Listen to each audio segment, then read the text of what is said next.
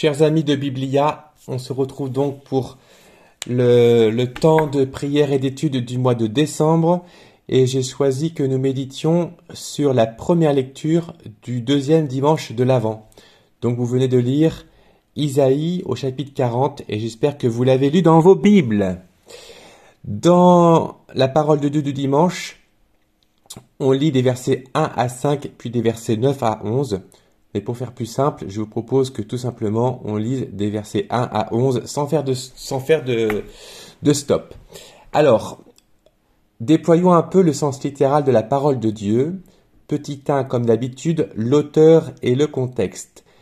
Je viens de vous le dire, la parole de Dieu tirée de l'Ancien Testament est ici écrite par Isaïe. Le livre d'Isaïe, c'est un des livres les plus longs de l'Ancien Testament, des plus cités aussi dans le Nouveau Testament. Alors il faut savoir que le livre d'Isaïe n'est pas écrit par une seule main mais par plusieurs. On pourrait plutôt dire que le premier écrivain s'appelait Isaïe et que derrière lui est née une école, l'école d'Isaïe. Et en fait on peut dire que ce livre d'Isaïe a été écrit à trois époques différentes. Et au verset, au chapitre 40, on est dans ce qu'on appelle le deuxième Isaïe. Il a vécu en l'an moins 550 quand le peuple était en déportation à Babylone, quand le peuple juif a été euh, déménagé de Jérusalem par l'occupant et ramené à Babylone. Voilà pour l'auteur. Un mot sur le contexte. Donc, nous sommes en plein exil. Je vous rappelle que l'exil se situe entre moins 587 et moins 538. Donc, c'est 50 années pendant lesquelles euh, les Juifs se retrouvent sans terre, se retrouvent expulsés, et Dieu va susciter des prophètes pendant ce temps de l'exil, spécialement Ézéchiel, Jérémie et le deuxième Isaïe, pour aider le peuple à traverser cette épreuve et qu'il garde la foi. C'est une catastrophe pour le peuple juif parce que sans Jérusalem, il n'y avait plus le temple. Or, la seule façon pour les juifs de prier, c'était d'avoir un temple. C'était d'avoir un lieu. Et c'est d'ailleurs pendant cet exil que du coup va beaucoup se développer la pratique du Shabbat, c'est-à-dire qu'à défaut d'avoir un lieu, eh bien on va sanctifier le temps. Alors attention, pardon euh, peut-être de, de, négliger vos connaissances, mais peut-être que quelques-uns pourraient euh, confondre l'exil et l'exode, ça n'a rien à voir. L'exode, c'est en moins 1250 quand les Hébreux sont libérés d'Égypte et de l'esclavage par la mer Rouge qui s'ouvre et qu'ils entrent en possession de la terre promise, alors que l'exil, c'est justement que cette terre promise qu'ils avaient leur échappe, et euh, évidemment ils vont se poser des questions, et ils vont considérer qu'elle leur a échappé pendant 50 ans parce qu'ils n'ont pas été fidèles aux promesses que Dieu leur avait fait, aux cadeaux que Dieu avait fait. Les lieux, en petit 2. Nous sommes à Babylone, euh, bien connu aussi par cette ville de Babel qui est citée dès les premiers versets de la Genèse. Babylone aujourd'hui c'est à 80 km au sud de Bagdad, donc c'est-à-dire dans le sud Irak. Babylone dans la ville, on peut vraiment dire c'est la puissance qui a cassé euh, la puissance de Juda et d'Israël. Et Babylone va donc accueillir plusieurs vagues de déportés, des rois de Jérusalem et tous les trésors du temple, ainsi que toutes les richesses du palais royal. Donc vraiment, Babylone va piller euh, les Juifs, mais 50 ans plus tard, un nouvel envahisseur qui s'appelle Cyrus de Perse va modifier la donne et dire maintenant que voilà je suis euh, l'empereur, je permets à chacun de retourner sur son pays et d'honorer son Dieu. Et c'est pourquoi 50 ans plus tard, les Juifs reviennent avec l'or, avec l'argent et avec tout le peuple pour construire un nouveau temple. On pourrait presque dire que c'est une réplique de l'Exode. Ils avaient été libérés en moins 1750 euh, du peuple égyptien et là en moins 538, eh bien ils sont libérés des mains euh, des Babyloniens. Voilà pour le contexte qui est hyper important parce que sans ça vous ne comprendrez pas de quoi parle la parole de Dieu.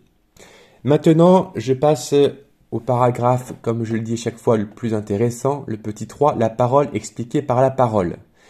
Alors, dans ce chapitre 40, au verset 2, vous entendez que son crime est expié, qu'elle a reçu de la main du Seigneur le double pour ses fautes.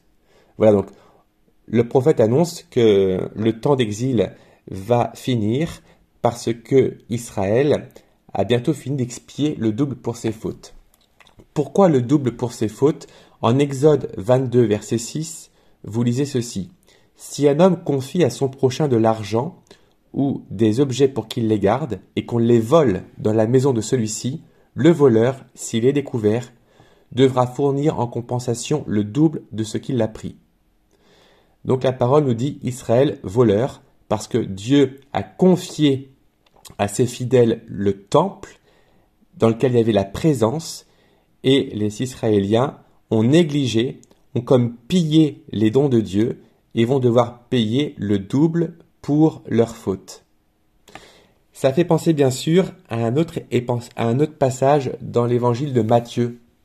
Vous savez ce qu'on appelle euh, Jésus qui chasse les vendeurs du temple. Je vous le lis, chapitre 21, verset 12. Jésus entra dans le temple, il expulsa tous ceux qui vendaient et achetaient dans le temple. Il renversa les comptoirs des changeurs et les sièges des marchands de colombes. Il leur dit, Il est écrit, ma maison sera appelée maison de prière. Or vous, vous en faites une caserne de bandits. Voilà, vous êtes des voleurs et vous avez pillé et saccagé les dons que Dieu vous avait donnés dans ce temple, alors vous allez payer deux fois vos fautes en partant en exil à Babylone. Voilà, ça éclaire bien, en tout cas, je pense, la parole. Au verset 3, vous lisez, dans le désert, préparez le chemin du Seigneur. Alors, il faut savoir que dans les peuples euh, antiques, quand un roi gagnait, eh bien, il revenait chez lui en procession et il envoyait devant lui euh, des soldats pour euh, aplanir le terrain, de sorte que la procession rentre royalement en ville. Donc préparer le chemin du Seigneur, ça fait allusion à cette euh, tradition, on pourrait dire. C'est intéressant de lire le parallèle dans l'Évangile selon Saint Luc, chapitre 1, verset 76. je vous redonne le contexte. Élisabeth connaît qu'elle va recevoir la chance d'accoucher d'un fils et du coup son mari, euh, Zacharie, chante un cantique bien connu en parlant de Jean-Baptiste. Voilà ce qu'il dit. Toi aussi, petit enfant, c'est-à-dire Jean-Baptiste, tu seras appelé prophète du Très-Haut, tu marcheras devant, à la face du Seigneur, et tu prépareras ses chemins pour donner à son peuple de connaître le salut par la rémission de ses péchés grâce à la tendresse, à l'amour de notre Dieu. Donc là, préparer les chemins du Seigneur dans le Nouveau Testament, c'est interprété comme Jean-Baptiste étant celui qui est au-devant du Seigneur et qui prépare en euh, faisant connaître le salut par la rémission des péchés et grâce à la tendresse et à l'amour de notre Dieu. Voilà comment dans la parole nous comprenons préparer les chemins du Seigneur. Et euh, pour finir, au verset 9 du chapitre 40 d'Isaïe, Élève la voix avec force, toi qui portes la bonne nouvelle à Jérusalem, élève la voix, ne crains pas. Voilà, c'est très beau. Élève la voix, ne crains pas. Eh bien, nous faisons le parallèle avec Jésus qui, euh, au début de sa vie publique, revient chez lui à Nazareth. Il va faire une prophétie, mais il va pas être très bien reçu. Je vous le lis. Luc, chapitre 4, verset 17. Jésus ouvrit le livre et trouva le passage où il est écrit L'Esprit du Seigneur est sur moi parce que le Seigneur m'a consacré par l'onction. Il m'a envoyé porter la bonne nouvelle aux pauvres, annoncer aux captifs leur libération, aux aveugles qu'ils retrouveront la vue, remettre en liberté les opprimés, annoncer une année favorable accordée par le Seigneur. Là, je, je commente, bref, que des bonnes nouvelles. Et je continue. Jésus referma le livre, il le rendit aux servants et s'assit. Tous dans la synagogue avaient les yeux fixés sur lui. Alors il se mit à leur dire, Aujourd'hui s'accomplit ce passage que vous venez d'entendre. Et là je fais rapidement, mais les uns s'étonnaient des paroles de grâce et les autres étaient jaloux. Et si bien que ça va assez mal finir, Jésus va dire finalement, aucun prophète n'est bien accueilli chez lui. Et même on va essayer de le jeter dans le précipice. Mais voilà, la grâce de Dieu est là et Jésus va s'échapper tranquillement sans rien craindre. Ce qui rejoint vraiment ici l'invocation au verset 9, élève la voix et en même temps ne crains pas parce que Dieu est avec toi et qui va te protéger. Élève la voix et ne crains pas. Pour finir euh, l'explication, le sens littéral, je vous propose de m'arrêter sur deux mots. Donc c'est le petit 4, étymologie et linguistique. D'abord le mot chair au verset 5. Tout être de chair verra. Hein, pourquoi est-ce qu'on parle du mot chair c'est traduit dans la Bible liturgique tout être de chair, mais littéralement c'est le mot toute chair verra.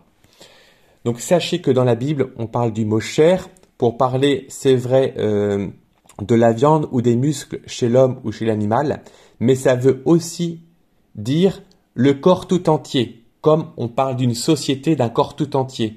Et donc le mot chair signifie aussi le lien familial entre nous, et finalement ça finit par euh, signifier euh, la même chose que humanité, ou ensemble des êtres vivants. Donc quand on dit toute chair verra, ça veut dire toute l'humanité verra, tous les êtres vivants verront.